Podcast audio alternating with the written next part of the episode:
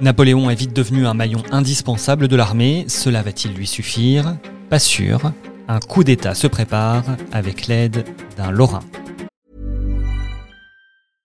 Ryan Reynolds here from Mint Mobile. With the price of just about everything going up during inflation, we thought we'd bring our prices down.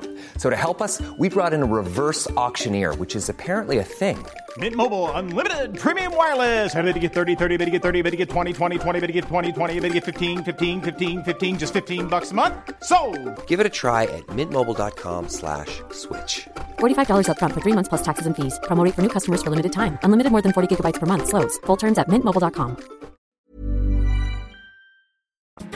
Je suis Grégory Barbier et voici les grandes histoires de l'Est, Napoléon, une série en 6 volets, épisode 2, le coup d'État de Napoléon Bonaparte. Fin 1798, une nouvelle coalition s'est nouée entre Angleterre, Russie, Autriche, Empire ottoman et Royaume de Naples. Les armées françaises reculent à l'extérieur et à l'intérieur du pays, le directoire n'arrive plus à faire face, l'insurrection est proche, la situation économique catastrophique, la famine sévit. Bonaparte sent qu'il est temps pour lui de revenir en France et de remettre de l'ordre. C'est le coup d'État du 18 Brumaire. 18 Brumaire, c'est la date du calendrier républicain à laquelle Napoléon Bonaparte va prendre le pouvoir. En réalité, il va falloir deux jours pour mettre en place tout ce qui avait été imaginé avant par Sieyès, l'un des cinq directeurs qui étaient aux commandes du pays. Il va faire appel à Bonaparte. Thierry Chauffat, président des Vosges napoléoniennes et maître de conférences en sciences politiques. Bonaparte est le plus populaire des généraux de ce, moment-là, qui est populaire, on l'a vu, à la fois chez les soldats, mais aussi chez les Français. Et donc, Sieyès considère que c'est... En fait, il a besoin, non pas de Bonaparte, il a besoin d'un sabre, en fait, pour faire peur aux parlementaires et pour asseoir son, son nouveau gouvernement.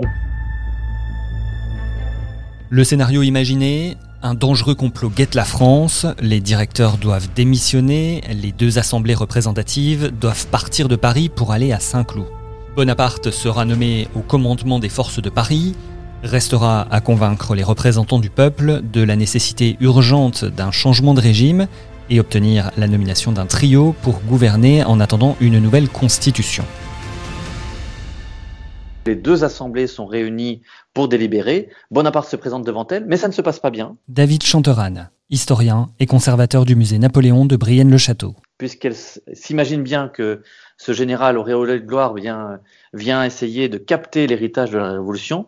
Et il faut euh, à la fois la persuasion du propre frère de Napoléon, c'est-à-dire Lucien Bonaparte, qui est président d'une des deux assemblées et qui euh, parvient à, à retourner l'opinion en faveur de son frère, et puis surtout de l'apport militaire pour que ce coup d'État soit une réussite. Donc nous sommes en novembre 1799.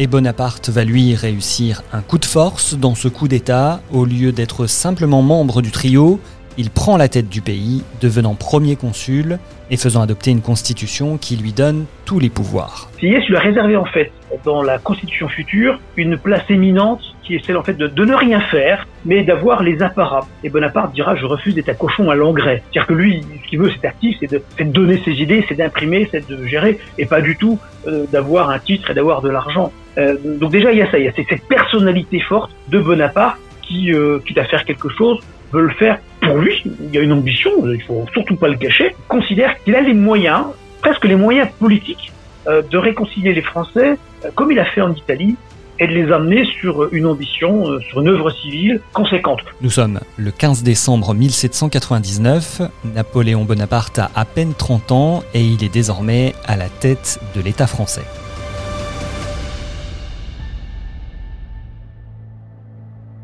Pour l'aider, un Lorrain lui sera fidèle, Pierre-Louis Roderer, un médecin partisan de l'ordre. Euh, c'est quelqu'un de, de, de, qui rencontre très bien Bonaparte parce que c'est quelqu'un de travailleur, toujours très actif, et euh, ça, ça, correspond aussi à Bonaparte. Bonaparte épuise ses collaborateurs. Bonaparte est un gros travailleur euh, qui travaille jour et nuit. Il rencontre en Roderer quelqu'un qui, a à peu près le même tempérament que lui. Député de Metz en 1789, c'est d'abord lui qui va sauver Louis XVI en lui conseillant de fuir. Il se lie ensuite avec Bonaparte après la campagne d'Italie et prépare l'opinion et les monarchistes au coup d'État en rédigeant différents articles. Il travaillera ensuite aux grandes réformes de cette fin de XVIIIe siècle, devenant encore un peu plus familier de Napoléon. Mais un peu trop confiant et un peu trop critique, il finira par être mis de côté par le chef de l'État. Les rapports entre Bonaparte et Roderer sont assez ambigus. Jérôme Estrada, journaliste, auteur du livre Napoléon. Euh, Napoléon euh, Bonaparte estime beaucoup le professionnalisme de, de, ce, de ce Lorrain mais les deux caractères euh, vont mal s'accorder. Euh, Roderer est un Lorrain assez froid, assez dur, laborieux. Il est très peu souriant. Il a un physique euh, assez maigre avec des traits accusés. Et il va pouvoir difficilement s'entendre avec l'imaginatif et le bouillonnant corse. Pour asseoir son autorité, quoi de mieux qu'un vote? Napoléon demande donc son avis au peuple lors d'un plébiscite, une sorte de test de popularité. Les Français sont admiratifs de ses victoires, peut-être aussi un peu fatigués des changements de régime depuis la Révolution. Alors le résultat est sans nuance, un peu plus de 3 millions de votes favorables et seulement 1500 contre le premier consul. Napoléon Bonaparte a désormais les mains libres. Pour lui, le consulat n'est qu'une phase transitoire avant un pouvoir encore plus grand. Il y a un espoir. Euh, il faut se mettre euh, dans, cette, dans cette ambiance des Français qui, depuis dix ans, ont vu se succéder des régimes, des, gouvernements différents, mais ça, ne changeait rien. Euh, au contraire, ça, s'aggravait financièrement, économiquement, militairement, en termes de sécurité. Et il y a un espoir dans, ce jeune Bonaparte il a 30 ans, là aussi, il faut pas l'oublier, c'est très jeune. Dans le pays, la paix est revenue, les divisions nées de la Révolution s'estompent et les victoires sur les autres pays européens s'enchaînent, comme par exemple avec l'Autriche, qui va signer la paix à Lunéville le 9 février 1801. Alors comment vit-on dans nos régions à l'époque? L'agriculture et l'industrie se développent en Franche-Comté et en Lorraine, mais de façon très différente.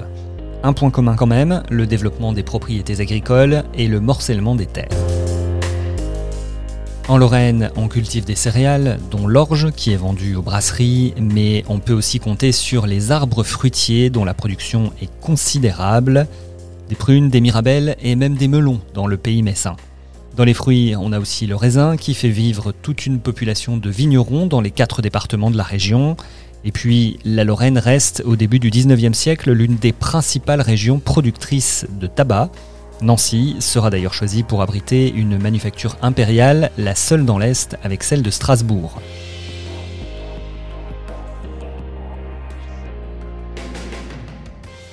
Côté Franche-Comté, là aussi, on cultive des céréales nécessaires pour vivre au quotidien. Dans le Doubs, les plateaux se tournent de plus en plus vers les activités fromagères, mais la région verra surtout l'extension des champs de pommes de terre. Ce n'est pas pour rien que la Haute-Saône est surnommée la Haute Patate. Le département en est en effet devenu un grand producteur.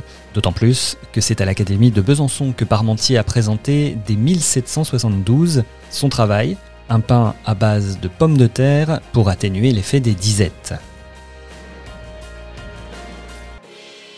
L'industrie, elle aussi, se développe. En raison du blocus dans la guerre que se livrent la France et les monarchies européennes, aucun produit manufacturé anglais n'est plus autorisé à entrer dans le pays. Le blocus continental va faire que l'industrie française va être la première sur le continent, va éliminer son concurrent anglais. Et donc c'est pour ça que la sidérurgie, le textile par exemple, vont avoir un âge d'or sous l'Empire, tout simplement parce que le seul concurrent de la France en termes d'industrie à ce moment-là, il est de l'autre côté de la Manche comme les produits anglais ne viendront plus sur le continent, on va avoir une très vaste Europe qui va devenir un marché presque un marché français. Le gros retard de la France dans le textile est ainsi comblé, et si cette industrie arrive dans les Vosges, c'est d'abord par débordement de l'Alsace toute proche, où la filière ne fait que grandir. Dans la haute vallée de la Meurthe, chaque village finira par avoir sa propre usine. On en trouve dès 1811 à Bussan, à Remiremont ou à Saint-Nabord. Un peu plus loin, à Senon, c'est dans l'abbaye qu'un mécanicien anglais installe ses machines dès 1806. Une première filature mécanique est le point de départ d'un empire qui bien plus tard portera le nom de Boussac. C'est le début aussi de soubresauts économiques avec une première crise en 1815 au moment où le blocus continental va être levé.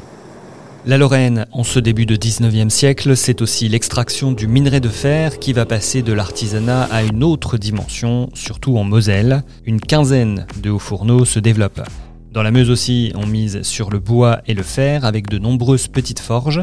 Et dans le département de la Meurthe, c'est le sel qui est la première industrie avec Dieuze, Château-Salin ou Moyenvic. Au total, cela représente plus de 6000 ouvriers. La Franche-Comté aussi développe les bases de ce qui sera encore présent aujourd'hui. L'horlogerie devient une vraie industrie depuis l'installation de 80 professionnels suisses à la fin du XVIIIe siècle. Ils ont été encouragés par des subventions généreuses. La fin de ces faveurs entraînera leur retour à la maison, mais les locaux prendront le relais, dont un certain Emmanuel Lippmann, qui fondera les montres Lipp. Et en fait, la région est jalonnée de ces noms que l'on connaît. Des capitaines d'industrie comme Japy ou Peugeot vont s'installer durant ce 19e siècle. La, vraie création de, de Peugeot, c'est 1810 parce qu'il y a un décret. Thierry Chauffat, président des Vosges napoléoniennes et maître de conférences en sciences politiques. Une ordonnance de Napoléon qui permet l'extension de ce qu'était un ancien moulin simplement des, frères Peugeot. Les Japis ont aussi beaucoup progressé grâce à, à l'Empire. Car si ces industries peuvent se développer, c'est aussi parce que Napoléon a imaginé un cadre précis pour le pays. Des institutions, une administration et une organisation qui nous concernent toujours deux siècles plus tard. C'est ce que nous verrons dans le prochain épisode. C'était le deuxième volet des grandes histoires de l'Est consacré à Napoléon, une série en six épisodes. Pour l'écrire, je me suis basé sur le livre Napoléon, écrit par Jérôme Estrada aux éditions Est Républicain, Républicain Lorrain Vosges Matin. Abonnez-vous sur les plateformes de podcast et de streaming pour nous suivre et rendez-vous pour l'épisode 3, La France réorganisée.